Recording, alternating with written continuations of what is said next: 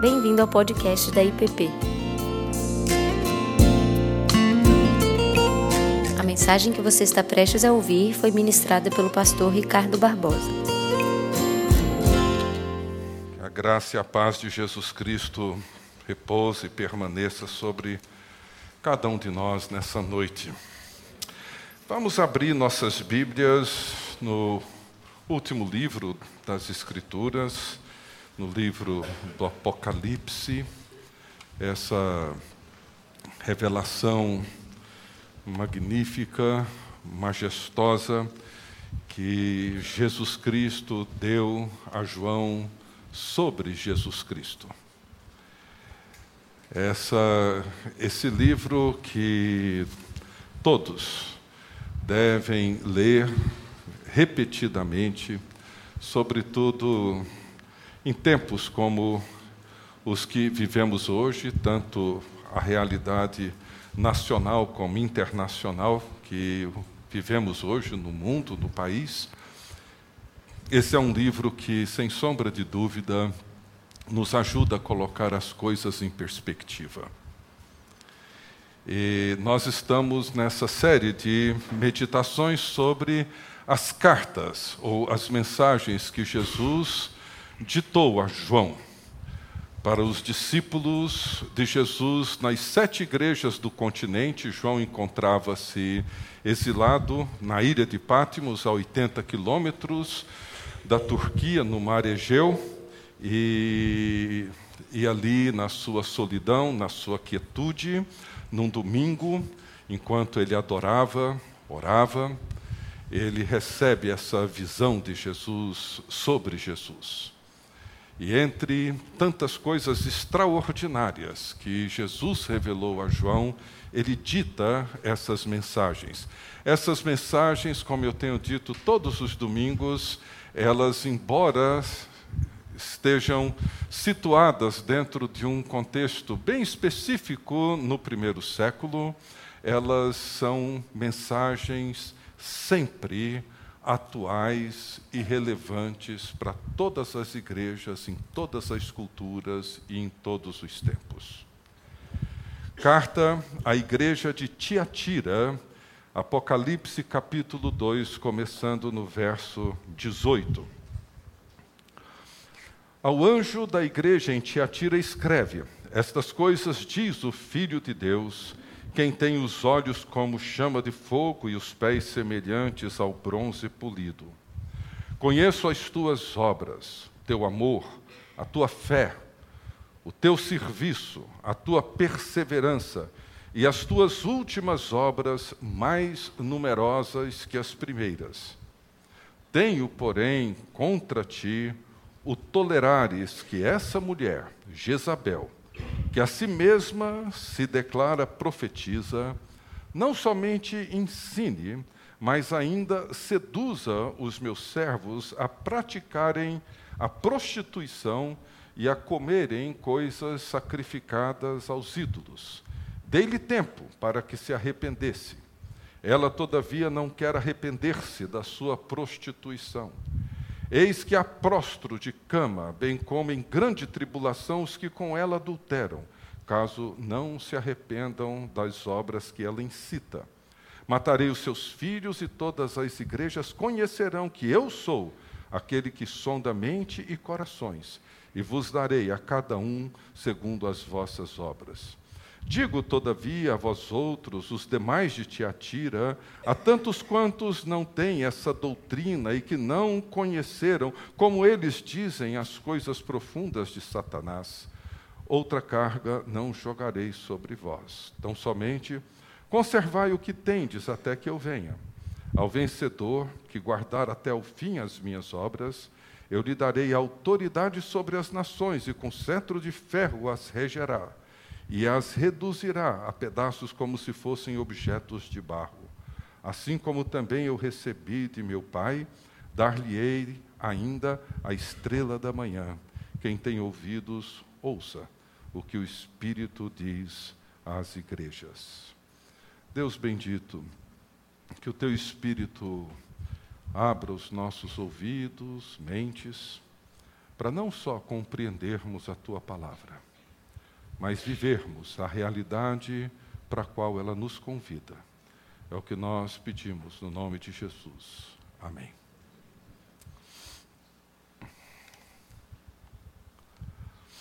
Essas mensagens, elas nos ajudam a não só entender o mundo que nós vivemos, mas também entender o que significa ser discípulos de Jesus no mundo que nós vivemos.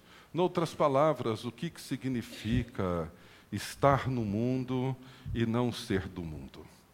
Essa mensagem, a igreja de Tiatira é a maior das sete mensagens, o texto é o maior, e talvez aqui encontramos maior dificuldade para compreendê-la, porque os registros arqueológicos sobre Tiatira são muito poucos, e não é tão fácil entender o contexto como foi com a igreja de Éfeso ou Pérgamo, por exemplo. Mas o que importa é que aquilo que Jesus está comunicando àquela igreja foi útil e continua sendo útil e importante para nós hoje. Algumas coisas nós sabemos, por exemplo, que Tiatira era uma cidade onde estava o centro do culto a Apolo. Esse, essa divindade que foi uma das principais do primeiro século e percorreu muitos séculos. Apolo, que era conhecido como filho de Zeus, um dos deuses, uma das divindades olímpicas, uma das divindades do mundo greco-romano, e possuía muitos atributos, e possivelmente depois de Zeus. Apolo foi o deus mais influente, ou a divindade mais influente em toda a antiguidade clássica. E é interessante que essa divindade, ela sobreviveu durante muitos séculos, num certo sentido, veladamente diante do florescimento e do crescimento do cristianismo, porque eles iam absorvendo certos valores, certos princípios, certas convicções próprias do cristianismo. Mas, por fim, o cristianismo foi crescendo e avançando até que o culto a Apolo caiu em esquecimento. Ele era conhecido como o grande guardião da cidade e o protetor do comércio ou das associações comerciais.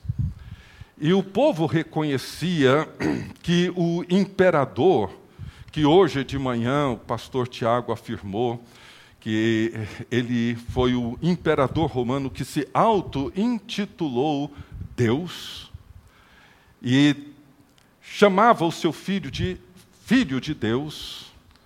Ele queria ser tratado e reconhecido como essa divindade, e certamente é por isso que Jesus se apresenta a essa igreja no versículo 18, dizendo: Ao anjo da igreja de Tiatira escreve: Estas coisas diz o Filho de Deus.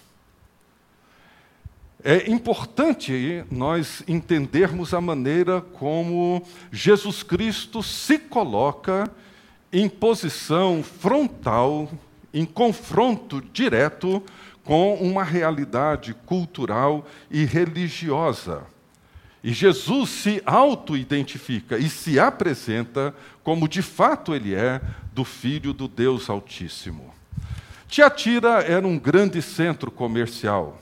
Lídia, aquela discípula de Jesus que Paulo e Silas levaram a Cristo em Filipos, que era uma comerciante de tecidos, de púrpura, etc., a cidade era uma cidade muito influente por causa das associações comerciais que ela possuía e onde ninguém conseguia fazer negócios nessa cidade se não participasse dessas associações. E o grande problema, entre outros, que os discípulos de Jesus certamente enfrentavam em Tiatira era que, ao participar dessas associações comerciais, eles teriam que se envolver num universo, numa realidade social, política, econômica e, sobretudo, religiosa e espiritual, com implicações éticas e espirituais profundas, imensas. William Barclay, no seu comentário sobre essa igreja, ele dizia o seguinte: essas associações comerciais realizavam banquetes, jantares. E a refeição começava e terminava com um cálice que era despejado na forma de libação e de oferta aos deuses. Era a forma de receber uma graça dessas divindades pagãs antes e depois das refeições. E como que um cristão ele poderia participar de um banquete, de uma refeição que incluía na sua forma de acontecer essas, esses rituais pagãos de invocação dessas divindades. Geralmente, um sacrifício era oferecido, diz Barclay, antes da refeição, e parte do animal era devolvido ao ofertante, ao adorador, para que ele pudesse oferecer àquela associação comercial naquele banquete, naquele jantar. Como que um cristão poderia então sentar a essa mesa e comer uma comida que havia sido sacrificada a ídolos. Nós falamos sobre isso no domingo passado. A carta à igreja de Pérgamo, o problema era exatamente o mesmo de Tiatira, não vou repetir, se você quiser, tem gravado sobre a questão da comida sacrificada aos ídolos, etc.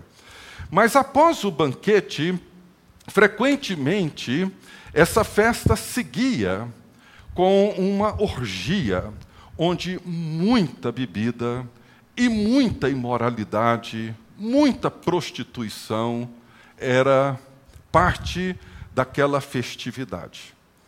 Então, não só havia toda essa relação pagã com as divindades da cidade que protegiam, eram tipos de protetores daquelas associações e daquele tipo de comércio, mas também após as festividades ou após os jantares, havia então essa festa que se seguia noite adentro, onde muita bebedice, muita bebedeira, muita orgia, muita promiscuidade acontecia. E a pergunta é: como que um cristão poderia participar dessas associações? Então, como nós vimos na carta à igreja de Pérgamo, a participação de um banquete assim, numa, num banquete de comidas ofertadas e sacrificadas a deuses ou a divindades, nunca era uma coisa neutra. Nunca ela tinha implicações. É por isso que na carta aos Coríntios, Paulo diz que se você fosse ao mercado e comprasse ali uma carne e de repente descobrisse que aquilo ali tinha sido sacrificado a algum ídolo, etc., não, não era um problema. Esse não era o problema. Ele diz: o ídolo, o ídolo não é nada, isso não significa nada. Mas quando sentava ao redor de uma mesa e participava desse evento, criando uma associação com aquela divindade, Paulo diz: olha, isso não é neutro, isso tem implicações profundas. E o grande problema é que se não participasse, se alguém não participasse de uma daquelas associações, isso implicaria num problema econômico, financeiro enorme. O que, que um discípulo de Jesus deveria fazer numa situação como essa? O que nos ajuda a entender a complexidade desses problemas na igreja de Tiatira é que havia nessa igreja uma mulher a quem Jesus chama de Jezabel. Nós não sabemos se esse era realmente o nome dela ou se Jesus usa o nome de Jezabel do Velho Testamento, a mulher de Acabe, do rei Acabe, como um nome expressivo das práticas dessa mulher que se autodenominava uma profetisa. E o que ela ensinava é que não havia problemas, não havia nenhum conflito se você se associasse a, a determinados grupos ou a determinadas práticas, você poderia manter a sua lealdade a Jesus Cristo, mas também poderia se envolver com essas práticas, e isso não representava necessariamente nenhum conflito. Jezabel, ela era filha do rei de Sidom e casou com Acabe, rei de Israel. E ela era uma adoradora de Baal, o deus da fertilidade, o deus da natureza. E ela entra na história de Israel como uma mulher perversa. E ela queria que os profetas de Israel aceitassem o culto a Baal, e os profetas resistiam a isso, e ela mandava executá-los, ela mandava matar os profetas de Israel que não aceitavam essa convivência. Mas muitos de Israel já estavam sentindo-se razoavelmente confortáveis em manter essa convivência promíscua entre o culto a Baal e o culto a Deus, o culto a Javé. E os profetas de Deus, e particularmente Elias, se levantavam contra isso. Ela chegou a persuadir o rei Acabe a construir um altar a Baal em Samaria. E ela tinha 850 profetas que espalhavam as suas ideias e mandava executar qualquer profeta de Israel que se levantava contra ela ou que questionasse a proposta dela. Ou seja, para ela era possível adorar a Baal e a Javé, a Deus, ao mesmo tempo. E nós sabemos, como ela também sabia, que não é possível você adorar um e outro sem comprometer a sua lealdade. Ela sabia que isso não seria possível. Bonhoeffer ele dizia que o coração humano tem capacidade de lealdade para apenas uma pessoa, uma coisa. O coração humano não tem condições de dividir a sua lealdade.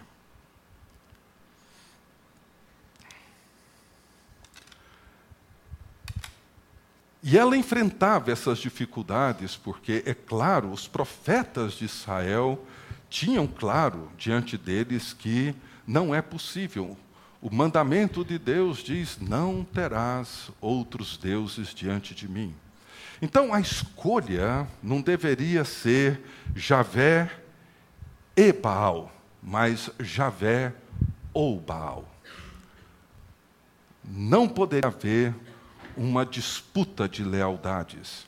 É por isso que Elias se volta para o povo e diz assim, em 1 Reis 18, 21, ele diz: Até quando cocheareis entre dois pensamentos? Se o Senhor é Deus, seguiu. Se é Baal, seguiu. Mas vocês não devem viver divididos. Esse é um tema que perpassa toda a Escritura. E Tiago, na sua carta, ele diz que nós não podemos viver com o nosso ânimo ou com o nosso interior dividido. Nós não podemos querer dividir a nossa lealdade, dividir a nossa fidelidade. Jesus diz que nós não podemos servir a dois senhores. Não é possível servir a Mamon, a riqueza, ou servir a Deus. Não é possível dividir a lealdade. E essa mulher, que Jesus chama de Jezabel, estava ensinando exatamente que era sim possível ser leal a Deus e ser leal a Baal.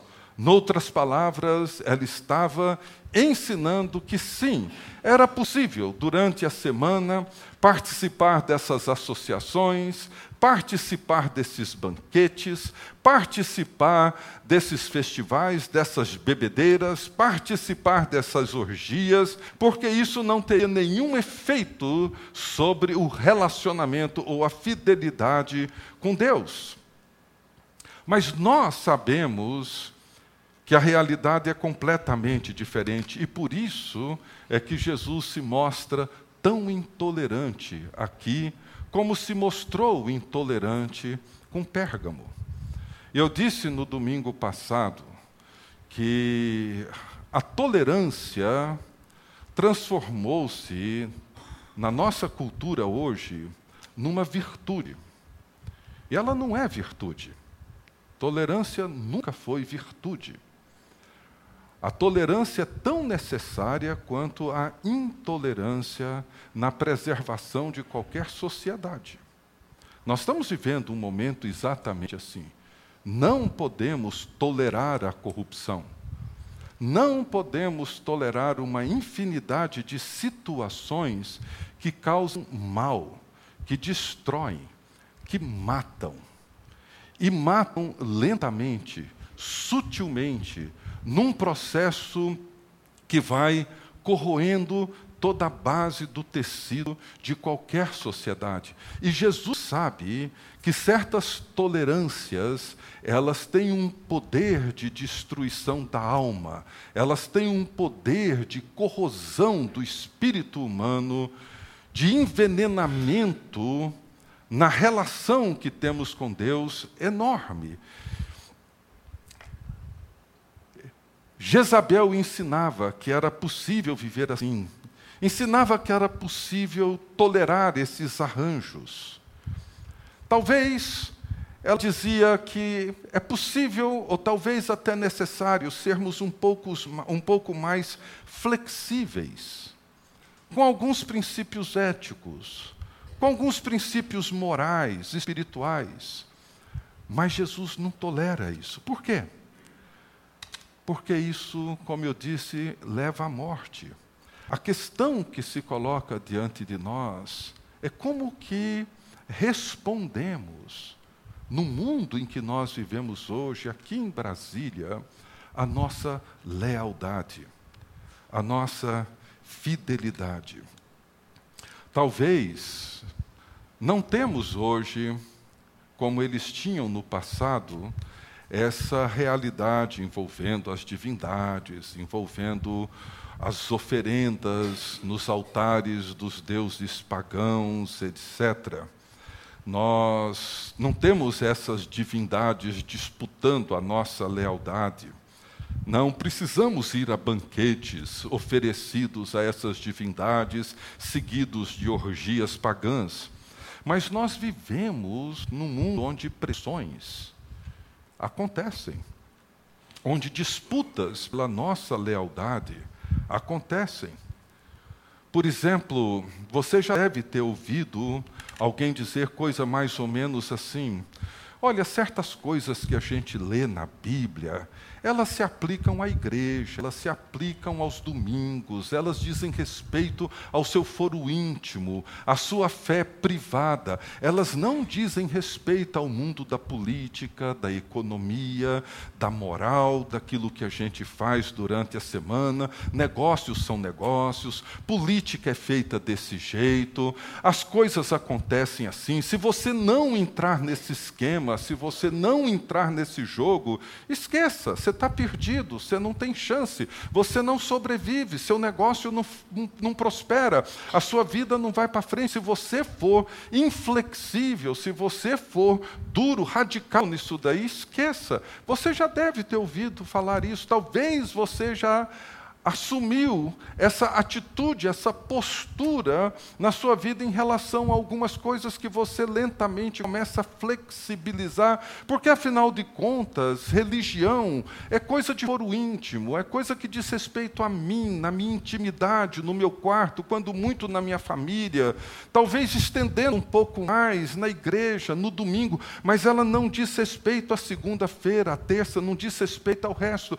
Hoje eu estava olhando algumas notícias e vendo como que algumas pessoas têm procurado sempre manter a fé, as convicções religiosas fora do alcance dos grandes debates públicos, dos grandes temas públicos, como se a fé não tivesse nada a dizer sobre isso. E nós vamos confinando a fé ao universo privado, do domingo, do quarto, da intimidade, mas ela não diz respeito ao mundo que nós vivemos. Ou seja, é como se fosse possível ser santo no domingo e ao longo da semana aceitar uma propina, aceitar um negócio escuso. É como se fosse possível no domingo, levantar as mãos e cantar e adorar a Deus, e na sexta-noite encher a cara e chegar em casa carregado, arrastado. É como se fosse possível levantar vozes de louvor e de adoração a Deus, e ao longo da semana, dessa mesma boca que saiu esses louvores a Deus, encontrarmos os palavrões e as mentiras e as as, os insultos que nós fazemos muitas vezes. E a nossa lealdade vai sendo confrontada. O que, que Jesus tem para nos dizer? Ou seja, esse mundo, ele não é aquilo para o qual ele foi criado para ser. Nós sabemos que a queda, ela corrompeu a criação. Os nossos desejos foram corrompidos. As ambições humanas são formas distorcidas da realidade. O problema de Tiatira era basicamente o problema de Pérgamo. É um problema que nós, em Brasília, hoje, no século XXI, vivemos. Vemos isso na TV, quando isso é colocado em rede nacional, mas vemos isso acontecendo na nossa vida, no nosso dia a dia, nos nossos relacionamentos, nas coisas que fazemos ao longo da semana. O que me chama a atenção nessas cartas, como que elas expressam de uma maneira rica a graça de Deus, mesmo quando Jesus traz palavras duras de condenação e de correção para essas igrejas. Ele diz aqui que deu tempo para arrependimento, inclusive trazendo sobre aqueles que fazem alianças com a iniquidade sofrimento, tribulação, para que eles pudessem perceber o mal, pudessem acordar para o caminho de morte no qual eles estavam caminhando. Mas Jesus diz que, se for necessário, ele eliminaria a descendência dos discípulos de Jezabel. Por quê? Porque aquele que tem os olhos como fogo e os pés como bronze, ele é misericordioso com Jezabel, mas ele é firme. Ele é como o Aslan das crônicas de Nárnia. Ele, ele é forte, ele é bravo, mas ele é bom. Ele é bom. Ele não tolera, porque ele é bom. Ele não suporta certas coisas, porque ele é misericordioso.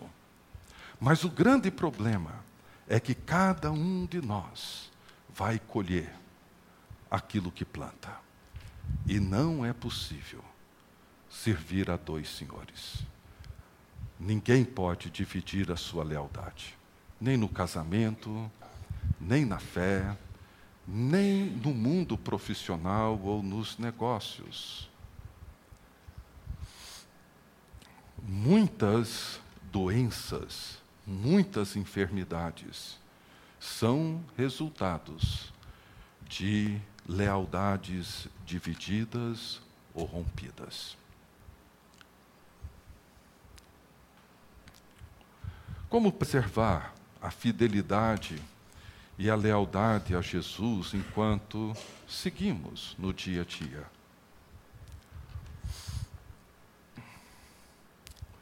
Porque a nossa lealdade, ela não é afirmada aqui, hoje. Ela vai ser afirmada amanhã, depois, e depois, e depois. Não é aqui. Jesus diz assim: tão somente conservai o que tendes até que eu venha. Eu gosto muito dessa recomendação de Jesus. Tão somente guarda o que tendes. Não precisamos de muita coisa. Precisamos apenas entender aquilo que temos. Preservar a fé que temos em Jesus Cristo. Guarda isso. Preserve isso. Você não precisa de mais do que isso. Você precisa apenas entender que Jesus Cristo é o Senhor. Só isso. Guarda isso. Preserva isso. Sustente isso. E ao vencedor, ou seja, aquele que guardar até o fim sua lealdade a Jesus, participará do reinado de Cristo.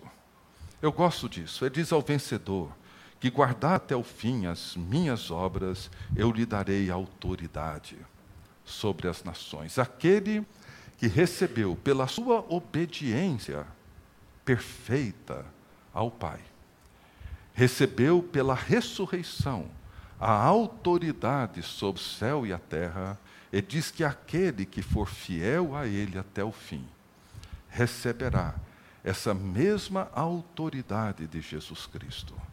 Domiciano passou, todos os outros Césares passaram, todos os poderosos se levantaram e morreram. Vale a pena trocar a lealdade a Jesus por aquilo que passa? Não é suficiente sermos cristãos zelosos. Ele diz aqui: Eu conheço as tuas obras, eu conheço o teu amor, a tua fé, a tua perseverança, o teu serviço. As últimas obras são melhores, mais numerosas do que as primeiras, mas vocês estão tolerando essa criatura cujo ensino vai destruir e matar essa igreja. Então, a primeira promessa de Jesus é essa: Ele nos dará autoridade para aquele que é fiel, aquele que recebeu toda a autoridade no céu e na terra, ele vai conferir e entregar essa mesma autoridade àqueles que foram fiéis a ele. E segundo, ele diz que nos dará a estrela da manhã que ele também recebeu do Pai. Essa estrela aparece no último capítulo do Apocalipse. A estrela da manhã é o que nós conhecemos hoje como Vênus. E surge no momento em que a noite encontra a sua maior escuridão. É noite, as trevas são densas, mas essa estrela é o astro mais brilhante que vemos a olho nu depois da lua. Em certas épocas do ano, inclusive, pode ser vista durante o dia. Por isso que ela também é chamada de estrela da manhã ou estrela d'alva. E ela pode ser vista de qualquer lugar do planeta. E faltam apenas três, quatro horas para o dia chegar. E quando você vê a estrela, você sabe que a escuridão caminha para o seu fim. Por isso que Jesus diz no final de Apocalipse: Eis que venho sem demora. Essa é a imagem. A noite é invadida pela luz da estrela brilhante da manhã. É um pequeno sinal, mas é um sinal real. Um sinal de que o reino está presente, de que Jesus Cristo reina e de que o seu reino logo se manifestará em toda a sua glória. O evangelho, ele parece muitas vezes pequeno. É um fermento, um grão de mostarda. Temos às vezes a impressão de que o mal está vencendo, de que a escuridão não vai terminar, não tem luz no final desse túnel. Essa é a sensação que os discípulos de Tiatira viviam, essa é a sensação que nós muitas vezes vivemos. Mas o que Jesus chama os seus discípulos é para que eles resistam à agenda da noite. Essa noite que parece não terminar. Essa noite que nos envolve com essas trevas densas. E nós somos tentados a assumir o jeito de viver da noite, da escuridão, a brilhante estrela da manhã. É o anúncio que ele vem sem demora, que ele já está presente. Guarda o que tens. Guarda. Preserva aquilo que você tem. É isso que você precisa. Não existe a opção e. Baal e Deus. Não. É apenas ou. Baal ou Deus. E quando se trata da realidade da nossa lealdade, nós precisamos entender que não é possível servir a dois senhores. Não é possível. Portanto, hoje, enquanto nós caminhamos para a mesa do Senhor, essa mesa que revela a lealdade de Jesus Cristo para com o Pai, a sua perfeita obediência, que nós nos aproximemos do pão e do cálice e mais uma vez afirmemos diante de Jesus Cristo que Ele, somente Ele, é o Senhor, ninguém mais. Vamos curvar nossas cabeças e vamos orar mais uma vez. Pai querido, nós nos aproximamos da mesa. Essa mesa que simboliza a fidelidade de Jesus Cristo.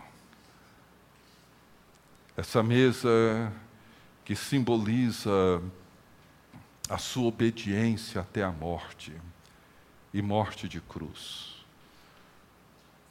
Essa mesa, ó Deus, onde nós celebramos a entrega de Jesus por nós. Essa mesa onde lembramos de que ele venceu os poderes, as potências, as potestades desse mundo.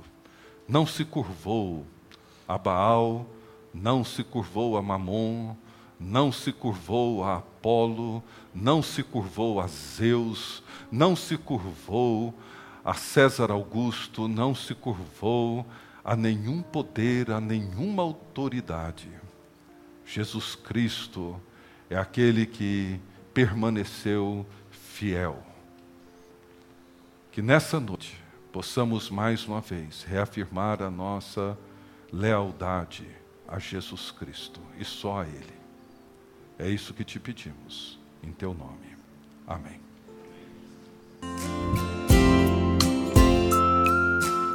Você acabou de ouvir o podcast da IPP.